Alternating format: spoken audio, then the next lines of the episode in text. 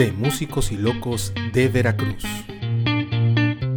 La música de Veracruz del siglo XXI.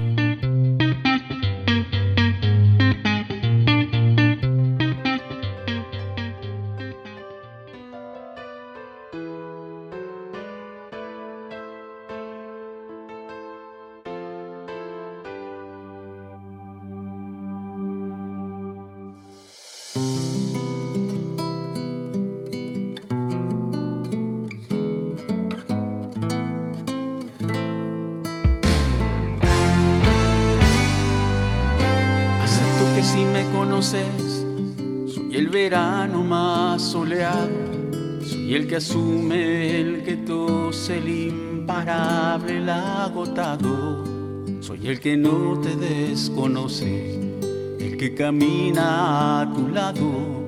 Yo soy la voz de tantas voces, soy el silencio liberado. Acepto que somos lo mismo en cada extremo del planeta. Soy el que nada en los abismos el que anda en bicicleta, soy el que siembra la manzana, sacerdote la divino, el que despierta en la mañana, el que al andar hace camino. Y te conozco bien, pues mi destino está en los surcos de tu mano soy distinto a ti, tan solo ser humano es lo que puedo. Amigos de, Músicos y Locos de Veracruz, muchísimas gracias por estar con nosotros de nueva cuenta en este nuevo episodio. Me da mucha alegría ver un amigo de la música, un amigo de la vida. Eh, nos conocemos hace demasiadas canas, este, o demasiada falta de cabello en mi caso. Eh, hace muchos años nos conocimos en el centro de la ciudad de Veracruz, en las Atarazanas. Eh, pero en ese tiempo había ahí una librería, había otras cosas. Y un amigo mutuo, eh, Mauricio Díaz El Hueso, un abrazo, huesito, este, que lo había conocido en la Facultad de Comunicación de la UB en aquellos años. Este, me dice, no, ¿por qué no vas ahí? Nos juntamos y hacemos rolas y no sé qué. Y ahí voy de curioso y ahí empiezo a conocer, entre otros amigos, a Arturo Chinias, a quien le agradezco enormemente que esté por acá. Le estamos hablando del año 93, 94, algo así, hace siglos. Arturo, muchísimas gracias por estar aquí. Al contrario, gracias a ti por ponerle esta sonrisa al corazón y justo como dices, amigos de, la vida, eh, cuando me invitaste recién a, esta entrevista, eh, pues, celebré y recuerdas que lo comentamos. Así es. Precisamente la oportunidad de de compartir, porque hay entrevistas en las que vas a, hablar del trabajo y de la trayectoria y esas cosas que de repente nos envanecen, nos suben al ladrillo, como decía mi abuela. Así es. Y hay este tipo de cosas que más que una entrevista es una charla entre amigos en las que se comparten otras cosas y en otros niveles. No, te agradezco muchísimo Arturo, de verdad. Eh, no dije mi nombre, mi nombre es Carlos Saldaña y Quiero agradecerle al, café, al Gran Café del Portal en su sucursal del Boulevard, aquí en el Boulevard Manuel Ávila Camacho, que nos dé la oportunidad de grabar este episodio como muchos otros. Ya somos de casa. Este, Arturo, sí, la verdad es que eh, mucho, yo diría no mucho tiempo, yo creo que mucha música ha pasado. Eh, muchos, ahorita mismo estábamos recordando, estabas platicándome unas anécdotas también antes de, empezar a grabar esto. Eh, mucha música ha corrido, mucho tañir la guitarra, mucho tocar el piano, mucho, este, muchos amigos, algunos siguen, afortunadamente otros ya no, pero en, este recorrido de la vida y por supuesto de la música, está la parte que es fundamental, me parece, eh, y que creo que vale la pena, amigos. Eh, Arturo Chinias, compositor, cantautor, eh, no sé exactamente si arreglista sea la palabra, pero sí, oye, mira qué pasa si tocas por aquí algo similar, o sea, dirigiendo, organizando, empresario, eh, emprendedor, eh, comunicador, porque también estudió ciencias de la comunicación en UB, o sea que compartimos la misma casa este, en la parte de la licenciatura y, muchas otras cosas, ¿no? Entonces, eh, Arturo ha andado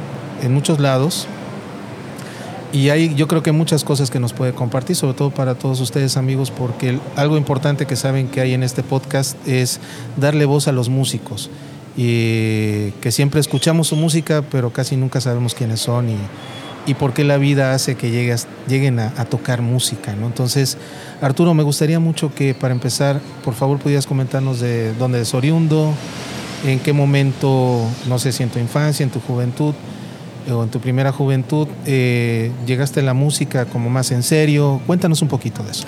Soy eh, originalmente de Veracruz. Este, alguien alguna vez ha sugerido por el color de mi piel mis características físicas que soy de Cuba, pero no, los cubanos son altos. Negro, chaparro, pelo chino, pues eres de Veracruz, ¿no? No hay de otra. Y bueno, yo inicio en la música de una manera muy curiosa, siempre cuento la misma historia. Mis padres solían frecuentar a un matrimonio que después fueron mis padrinos de, de, no, de mis padrinos de algo. De algo, ok. Y este matrimonio tenía dos hijas, las dos eran, estaban estudiando para educadoras. Entonces cuando llegábamos, pues el pequeño Arturo Chinias era convidado a, usar los lápices de colores y, y, esto me gustaba, ¿no? Pero de repente observo que al fondo de la sala había un enorme mueble. Me llamó la atención una de las hijas, de las muchachas, lo prendió y parecía un ovni. Era un, un, este, órgano, no, un órgano de esos de pedalier, ¿te acuerdas de los que se ah, los de pedalier, sí, de los que se le pisaban ahí para los bajos. Sí, cómo no. Y me gustó, me gustó, me llamó la atención, entonces prendieron el bicho ese y empecé a tocarlo, me, atrapó el sonido, ¿no? Además, los, las lucecitas, digo que parecía una nave espacial, ¿no? Sí, sí. A la siguiente ocasión, y sin ninguna instrucción, llega el pequeño Arturo Chinias y pues como ya sabía aprenderlo, empiezo a picar y saco de puro oído, tin, tin, tin, tin, tin, la cucaracha. Voltean mis padres con cara de engendramos al Mozart jarocho, una cosa así. Y entonces me meten a estudiar eh, ahí en Madero y entre Arista y Esteban Morales había una pequeña academia de, de, la marca de, los órganos. ah, ya, ya, ya. Y, y, me meten a estudiar, pero se me hizo muy complicado, ¿no? Y ya desde entonces estoy hablando que tendría yo unos 6, 7 años, este, pues ya comenzaba a, mostrar eh, una de las principales características que lamentable y afortunadamente quizás me han definido que es el gusto por, por el género femenino. Entonces no me veía yo este, metiendo al taxi un, pianote de esos para dar serenata a las muchachas. Y entonces llego a la guitarra y esta finalmente me atrapa por ahí de los ocho años. Así es como llego a la música. Ya, no, pues bueno, está, está bueno el viaje, ¿no? sí, sí, fíjate, qué interesante. Llegaste, bueno, finalmente muy niño. ¿En qué momento Arturo Chinias ya empieza a componer, ya empieza a definir sus gustos musicales? La guitarra me queda claro que desde muy niño y soy testigo de lo que sabes tocar. Sabes, sabes tocar guitarra, eh, sabes música, vamos. Eh, pero ¿en qué momento ya lo tomaste ya más allá de las obligaciones escolares, familiares, que dijiste, yo quiero ser músico? Y además el tema de la composición, Arturo. Bueno, aunque no lo parezca, muchos de los que terminamos dedicándonos a esto, eh, lo hacemos por lo que los especialistas del tema entienden como necesidad de aceptación, ¿no? De repente encuentro que yo, era, yo solía ser muy tímido, ¿sabes? Y a través de las, de las palabras, de la facilidad que siempre afortunadamente, gracias a Dios, he tenido facilidad de palabra, la expresión. Encuentro en la, en la poesía primero un mecanismo muy efectivo de comunicación, sobre todo con las niñas. Yo me, eh, me levantaba frente al grupo y declamaba, pasó con su madre, qué extraña belleza, qué rubios cabellos de trigo garzul, este, y cosas de Amado Nervo, Y todos se quedaban callados. Lograba capturar la, atención. Después me hice el obligado del, del, 10 de mayo y del Día del Maestro en, la primaria, ¿no? Sale Arturo, ahí vas, ¿no? Vas. Te toca, mano. ok. Y, y, este, y me gusta y empiezo a desarrollar también esta, esta habilidad de manera empírica al principio y después ya de manera formal cuando precisamente este mutuo amigo a quien mencionaste, eh, Mauricio Díaz, me invita al, taller de composición literaria que impartiera Amparo Rubín. Eh, él eh, cursa la, la, primera generación y en la segunda generación yo resulto becado a nivel nacional y le pongo todas las ganas. O sea, definitivamente es como cuando unes positivo con negativo y prende el ventilador. Así fue de manera mágica, de manera total, me atrapa y no dejo desde entonces de, escribir. Ya antes eh, escribía, e incluso no sé si te acuerdes, tuve con, con Mauricio Díaz, con aquellos eh, estudiantes de, del IBEC. Y, e incluso recuerdo también que alguna vez llegaste a asistir a una de las sesiones de Yolocuicani, que era un improvisado taller de, compositores, era como una especie de club de todos quienes en aquellas épocas, estoy hablando de los años 90, precisamente cuando inició aquí el Instituto Veracruzano de la Cultura.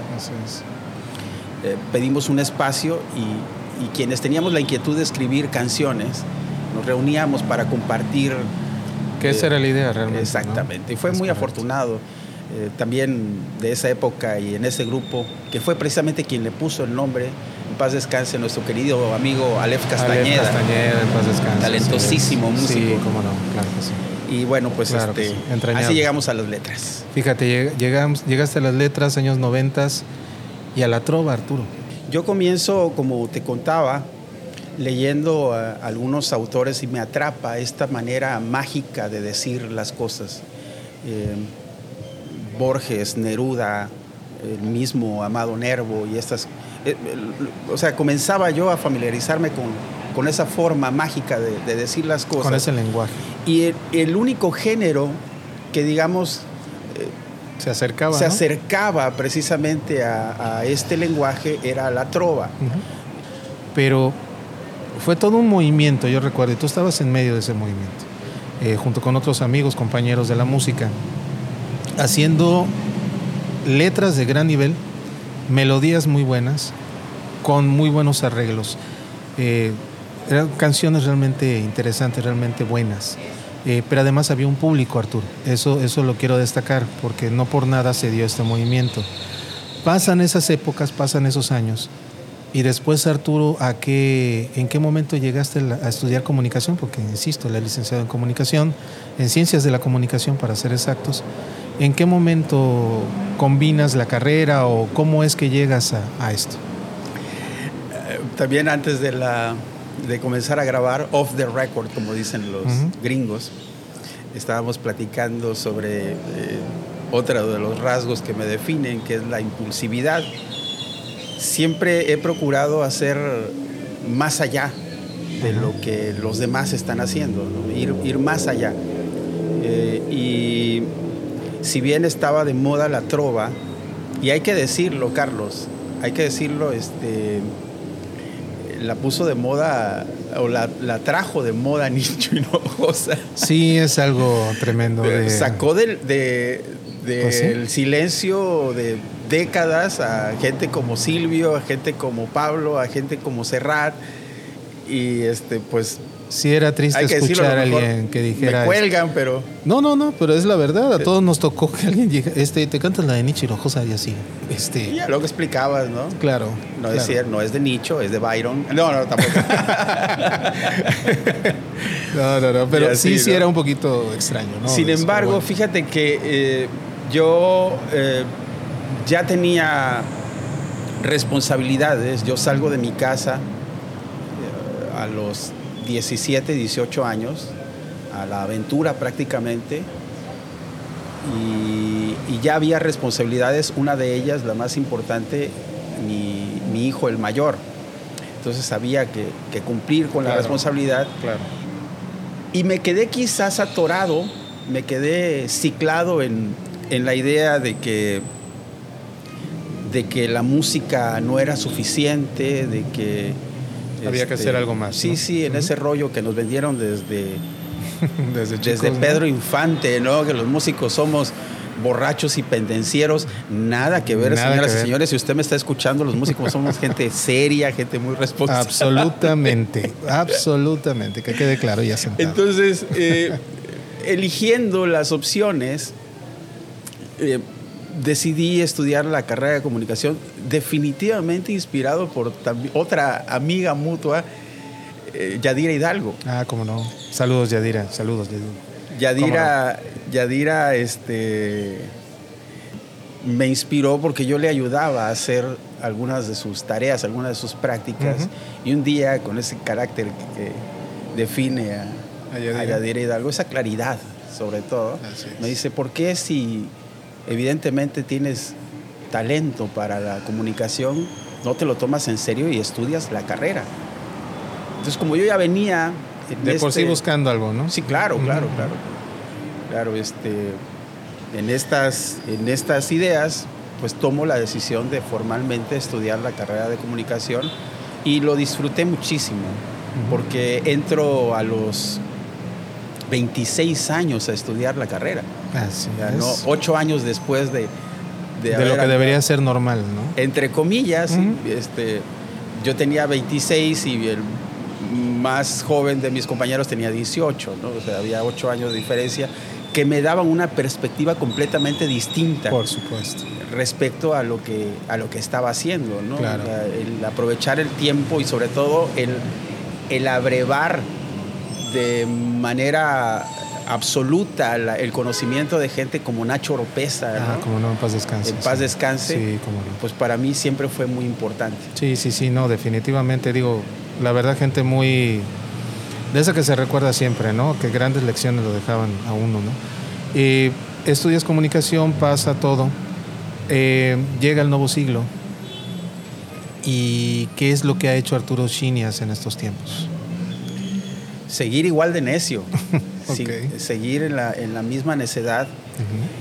Uno de los proyectos que, que recientemente, pues, eh, y voy a platicar la historia porque además eh, fue muy curioso. Yo tuve la fortuna de trabajar durante muchos años en la mismísima casa de Agustín Lara, donde se presentaba un show de, de bohemia y de trova por insistencia, porque la gente iba un poquito más con la expectativa de, de este, Espinosa Paz y esas cosas, ¿no? José José.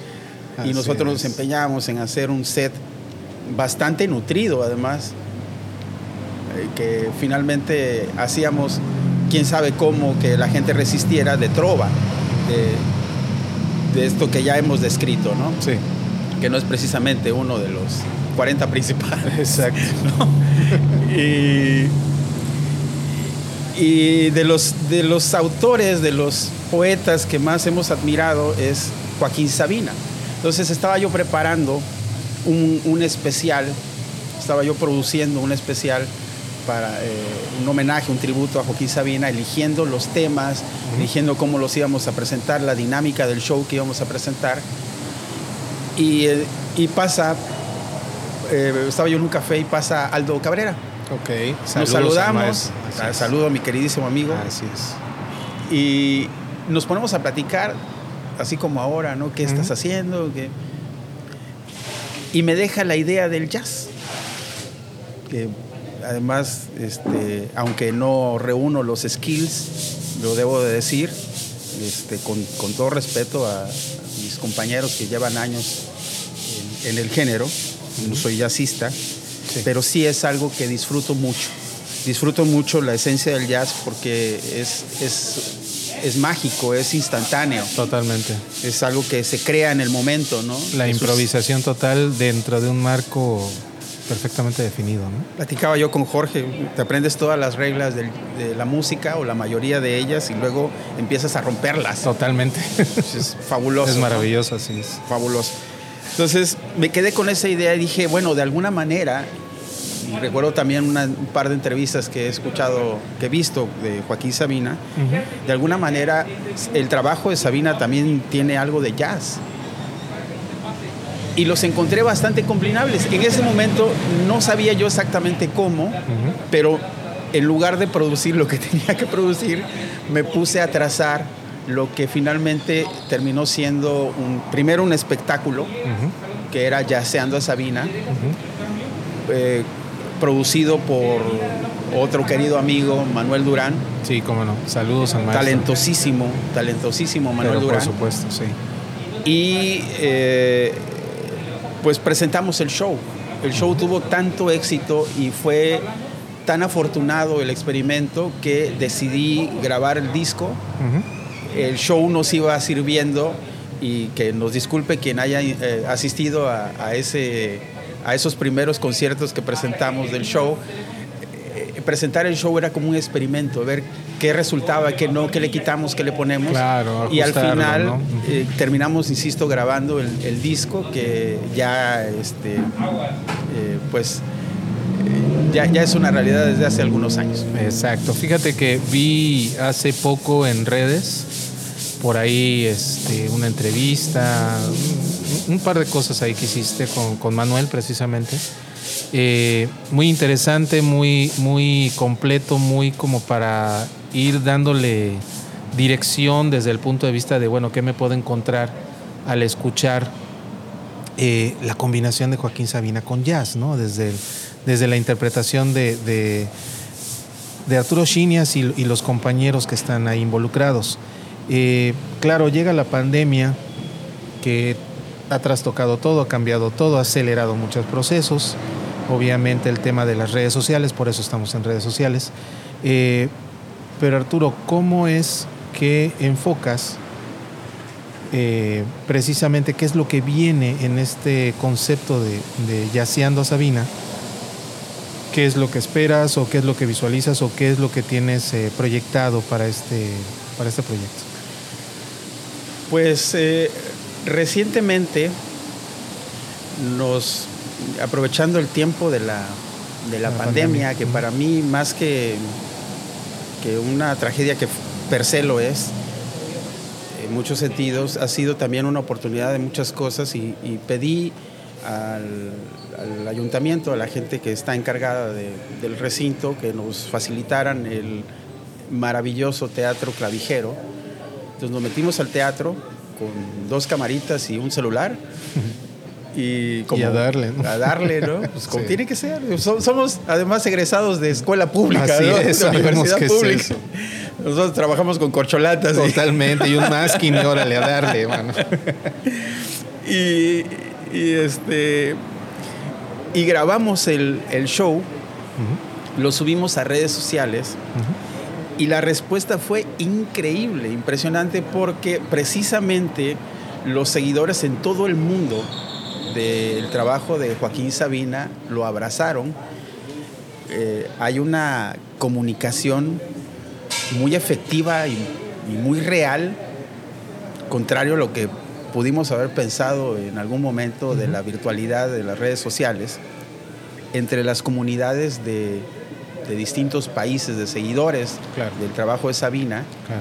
Me costó mucho trabajo a través de las redes sociales que me abrieran la puerta, pero una vez que se abrió una puerta, se abrieron todas las demás. Entonces el, subimos el, el, video y el video tiene cualquier cantidad de vistas en España, en Argentina, que es una plaza natural del trabajo de Joaquín Sabina, en Centro Sudamérica y por supuesto en nuestro país, donde además muchos, eh, eh, mucha gente dedicada a la cultura, como la Casa de Cultura de Mérida, este, en Chiapas, donde está mi compadre Sergio Herrán, también nos replicaron el, el, video. Sí. La respuesta fue increíble. Entonces, pues estamos de alguna manera esperando también a que las cosas se acomoden de manera adecuada para llevar este proyecto a, todo el país y a donde, donde se pueda. donde se pueda. Perfecto, Arturo. ¿Alguna otra proyecto o algo que estés haciendo ahorita? Sí, y esto me emociona mucho. Ah, mi primer disco se llama No me conoces. Lo editamos en 2001 y si mal no recuerdo se presentó al año siguiente, 2002. Un disco que me dio las más grandes satisfacciones. Este, lo había firmado con una disquera. Y la disquera, el cuarto para las 12, se echó para atrás. Bien enojado. Subo mi disco completamente gratis a, las redes sociales. Y lo jala una estación de radio en el norte del país. Me dicen, oiga, es un éxito su disco. Y si quiere le pagamos una gira de promoción por acá. Y me fui hasta o sea, el norte del país. Eh, fue un exitazo, o sea, increíble porque además piensas que en el norte puro, pura banda y pura, pura cosa así de norteño y... Totalmente fuera. No, no, no, no, viven de una manera muy especial la nostalgia, ¿no? Porque mucha gente no es precisamente de ahí. Exacto. Entonces, este y muchos años después reflexiona al respecto, ¿no? No me conoces es un reclamo y en un plano más profundo quizás es la evidencia de que si yo necesito que me conozcan es seguramente porque no me conozco, ¿no? Es esa idea de la individualidad que me separa de los demás y que esta separación ha causado muchos problemas, es lo que ha justificado mucha muerte, mucha destrucción, mucho desastre en el mundo entero, ¿no? Eh, se, ha, se ha llegado a destruir, se ha llegado a, asesinar solo porque tú no piensas igual que yo, ¿no? Solo porque tú tienes un color distinto de piel y esas cosas. Entonces lo encuentro particularmente terrible y en respuesta escribo una canción que se llama Y te conozco bien. La grabo, la produzco con mi queridísimo Manuel Durán, a quien otro abrazo. Otro abrazo, no, no. Y iba a decir que, este, que tengo más de 30 años de estar produciendo con, él y ya es prácticamente una... Eh, o sea, tenemos un, código particular para, para producir. Y terminado el tema, edito una versión piano-voz y se la mando a mis amigos que están del otro lado del, del mundo. O sea, a Renato este, Navarrete que está en Canadá, a otros amigos, lanzo la convocatoria a otro amigo que está en Hungría, este, Erendira Tinajero que está en Corpus Christi. Vaya. Eh, mucha gente, mucha gente acude, ¿no? Sí. Este, lamentablemente tuvimos que dejar algunos afuera por, porque la canción nada más dura tres minutos. Pero fue maravilloso y se grabaron ondas selfie cantando la canción sobre la pista de, mi voz. Definitivamente creo que es una frase fundamental, ¿no? Yo creo que ser humanos es lo que nos define por obvias razones, ¿no? Y eso es muy bueno, Arturo. ¿En dónde te pueden encontrar? Descubrí que no dan premio de creatividad por ponerle nombre a tus redes, entonces es Arturo Shinias, oficial Shinias S-H-I-N-I-A-S. Perfecto, en todas las redes. En todas las redes, sí. Y en todas las plataformas digitales donde se puede escuchar o descargar la música, ahí estamos. Perfecto, digo, para que escuchen Arturo Chinias y también contacten, porque creo que vale la pena y hay muchas cosas que hacer. La pandemia, esperemos lo más rápido posible que nos deje regresar a una vida. No va a ser la misma, eso ya lo sabemos, pero donde podamos mover muchas cosas y poder ver en vivo nuevamente el espectáculo de Yaciando Sabina y tantas cosas más, porque Arturo sabemos que es muy creativo y siempre hay algo más que hacer. Como dice él, se avienta, así que estoy seguro que más iniciativas. Del bonji sin bonji. Sin bonji, no importa. Arturo, muchísimas gracias por estar. Gracias a ti, amigo. Un Gracias, gracias, de verdad. Muchísimas gracias a ustedes también. Gracias por escuchar esta plática tan amena. Mi nombre es Carlos Saldaña, estos de Músicos y Locos de Veracruz. Hasta la próxima. No soy distinto a ti, lo que puedo conseguir y te conozco bien, pues mi destino está en los surcos de tu mano. No soy distinto a ti, tan solo ser humano es lo que puedo conseguir. Y me conoces bien.